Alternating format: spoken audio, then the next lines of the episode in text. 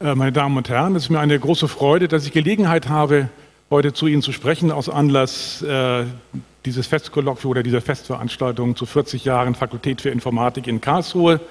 Und ich mache dies als wissenschaftlicher Sprecher des KIT-Schwerpunkts Computation und äh, ist vielleicht nicht allen bekannt, aber wir haben auch gerade vier Jahre äh, oder könnten auch gerade vier Jahre KIT-Schwerpunkt Computation feiern. Nicht ganz so alt, gerade ein Zehntel, aber ich werde Ihnen etwas erzählen über Computation. Es ist kein Schreibfehler, Computation mit den beiden M's, sondern es geht halt bei Computation darum, dass wir es immer stärker zu tun haben mit einer inhärenten Verbindung von äh, Communication und Computation, also von Kommunikation und leistungsfähiger Informationsverarbeitung, insbesondere weil wir immer stärker umgeben sind mit einer Vielfalt von Geräten, von äh, intelligenten eingebetteten Systemen, die sich gegenseitig wahrnehmen können, die kommunizieren, die mit uns als Menschen kommunizieren und sich auch anpassen sollten äh, an äh, veränderliche Anforderungen. Typische Objekte sind halt Rechner, Smartphones, Autos, Flugzeuge, Haushaltsgeräte. Sie können eine Vielfalt von Geräten benennen. Ich habe hier einige einfach mal so aufgeführt, damit man sieht, worum es eigentlich geht. Und worum, was machen wir in Computation? Wir äh, fokussieren uns auch darauf, Konzepte, Architekturen, Methoden und Werkzeuge zu entwickeln für ausgewählte Anwendungen, äh, und zwar von Informationsverarbeitung, Kommunikation und Dienstleistungen, um vertrauenswürdige, äh, robuste und effiziente Systeme zu entwickeln die halt ein, ein solches Verhalten von komplexen adaptiven Systemen garantieren können. Das ist eine ziemliche Herausforderung, das tatsächlich zu schaffen, solche Systeme mit einer Vielfalt von Komponenten so zu, äh, so zu organisieren, so zu entwerfen, dass sie vertrauenswürdig, robust und effizient bleiben.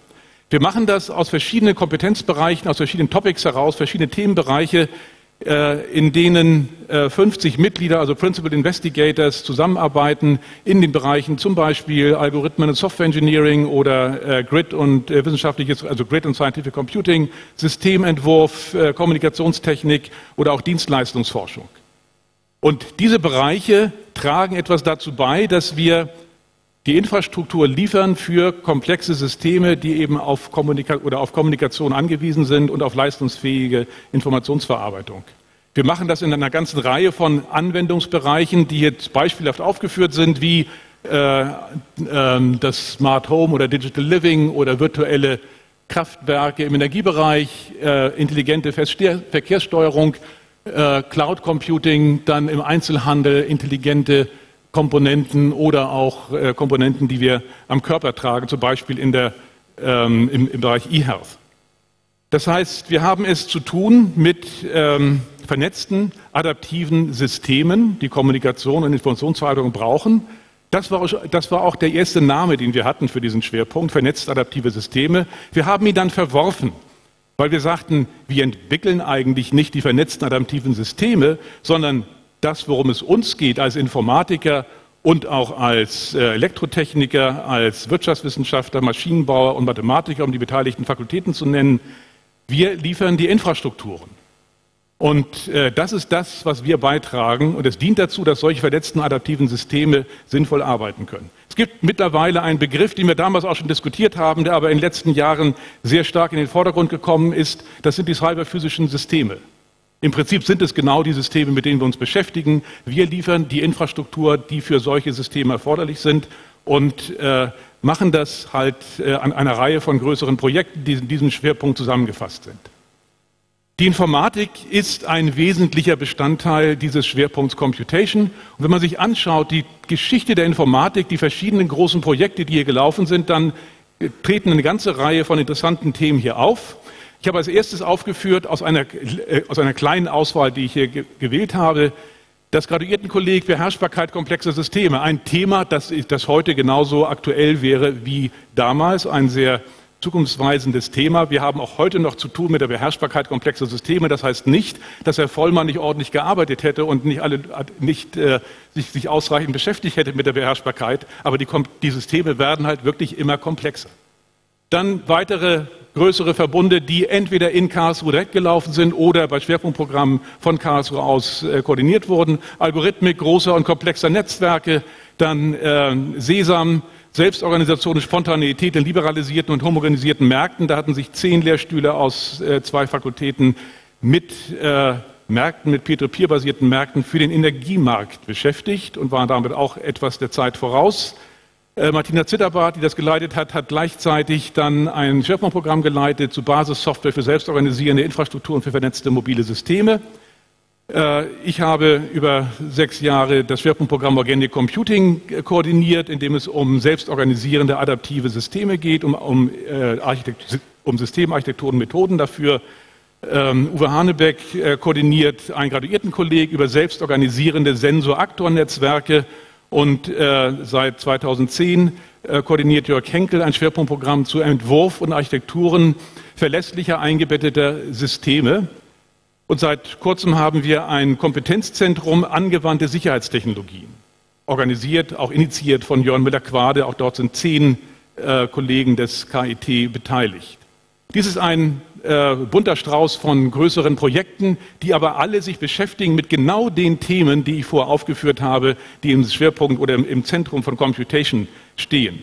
Wesentliche Begriffe, die hier aufgetaucht sind, sind die Begriffe Beherrschbarkeit, Selbstorganisation, Verlässlichkeit, Sicherheit. Das sind Eigenschaften, die wir gewährleisten müssen für diese Anwendungsbereiche. Und wenn wir uns, uns anschauen, was die, also so die wesentlichen Anwendungsbereiche, selbstverständlich IT-Systeme, die müssen alle diese Eigenschaften haben.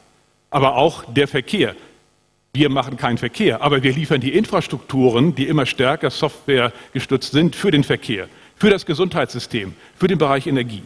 Und lassen Sie mich zum Thema Energie einfach ganz kurz darstellen, worum es eigentlich geht, wenn wir sagen, wir haben als Informatiker mit solchen Themen zu tun. Was ich Ihnen hier zeige, ist einfach so ein abstrakter Sicht auf, ein, auf das physikalische Stromnetz. Wir haben also die Erzeugung hier auf der einen Seite, die äh, Strom produziert, der Strom wird geliefert über verschiedene Spannungsebenen bis hinunter zu den Privatkunden, zu Gewerbekunden, Industriekunden.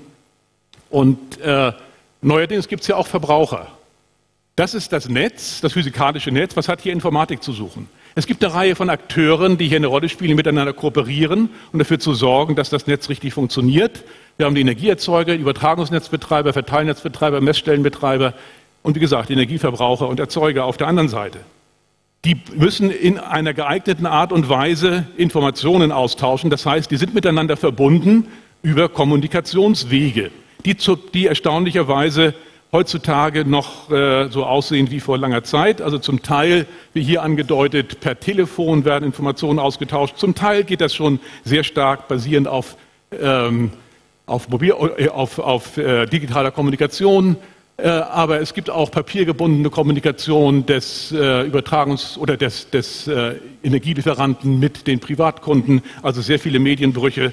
Das ist ein System, das den zukünftigen Herausforderungen sicherlich nicht mehr ähm, entspricht, dem nicht gewachsen sein wird. Was wir brauchen in der Zukunft und was sich immer stärker entwickelt, ist ein System, bei dem alle diese Akteure in dem Geschäft, das Energienetz zu organisieren, dafür zu sorgen, dass es stabil funktioniert, die müssen sich, ähm, die müssen kommunizieren, die müssen Informationen austauschen auf vielfältige Art und Weise.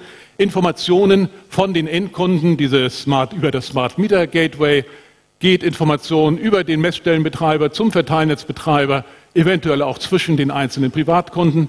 Informationen liefern äh, oder wandern halt hier auf verschiedenen Wegen auch zum Übertragungsnetzbetreiber, äh, zum Lieferanten. Also diese verschiedenen Akteure müssen miteinander gemeinsam die Aufgaben erfüllen und wir brauchen dafür geeignete Informationen. Welche Informationen brauchen die eigentlich? Wie viele Informationen brauchen sie vom Endkunden? Wie viel kann eigentlich der Endkunde selber machen?